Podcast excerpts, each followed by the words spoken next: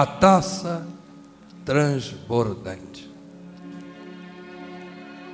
Contam que um califa de Bagdá tinha um filho já moço, muito acanhado e tímido.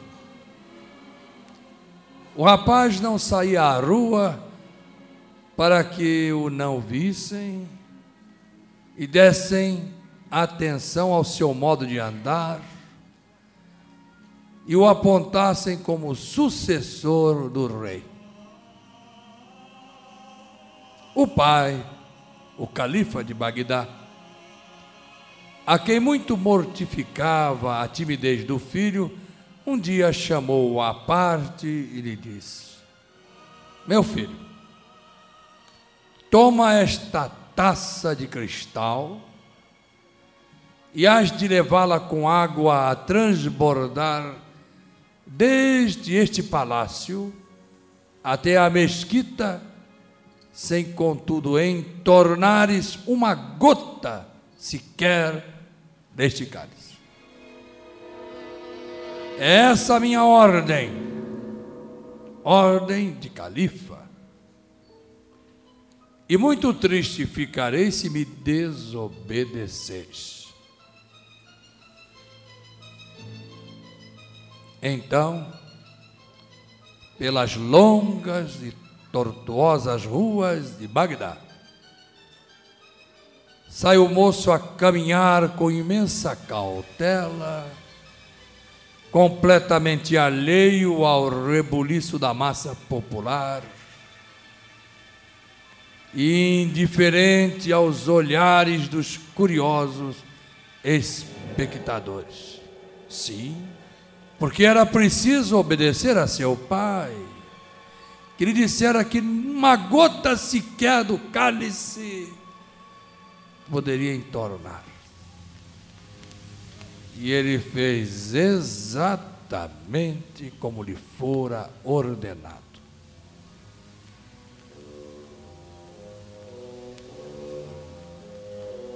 Tornando à casa, perguntou-lhe o rei se havia notado a curiosidade constante dos transeuntes, aquela curiosidade que apavorava o jovem príncipe. O rapaz, surpreso, perguntou-lhe: Meu pai, como seria possível a mim fazê-lo, tendo na mão a taça que me deste a transbordar? Toda a minha atenção estava voltada para ela, para o cumprimento da tarefa que me deste. Meus irmãos, assim também, se tu, meu amigo, se tu, minha amiga, andasses pela vida preocupado com uma taça a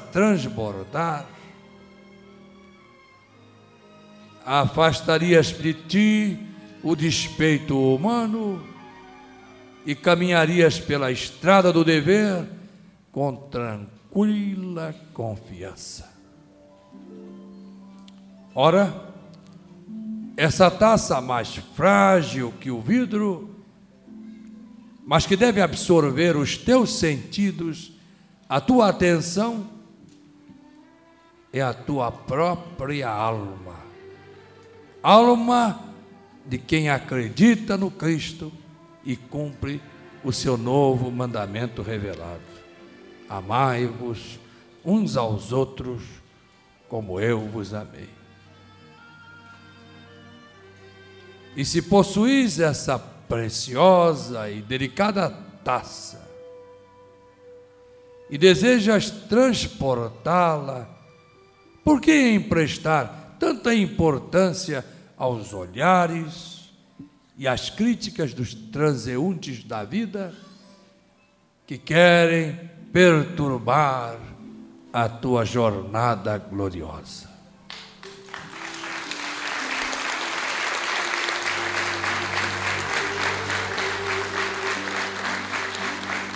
Eis aí a lição.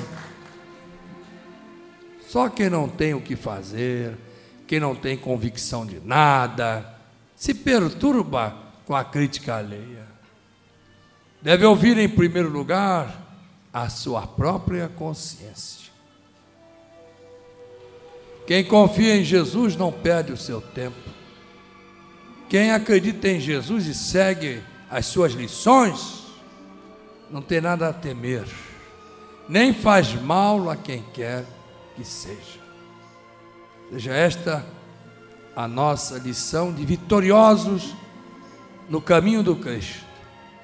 Mas para alcançarmos essa vitória, teremos que ser sempre perseverantes, pertinazes, decididos, ousados, no bom sentido, atrevidos no bom sentido. Só então alcançaremos a salvação, porque está dito lá por Jesus na Bíblia Sagrada. Somente aquele que perseverar até o fim será salvo.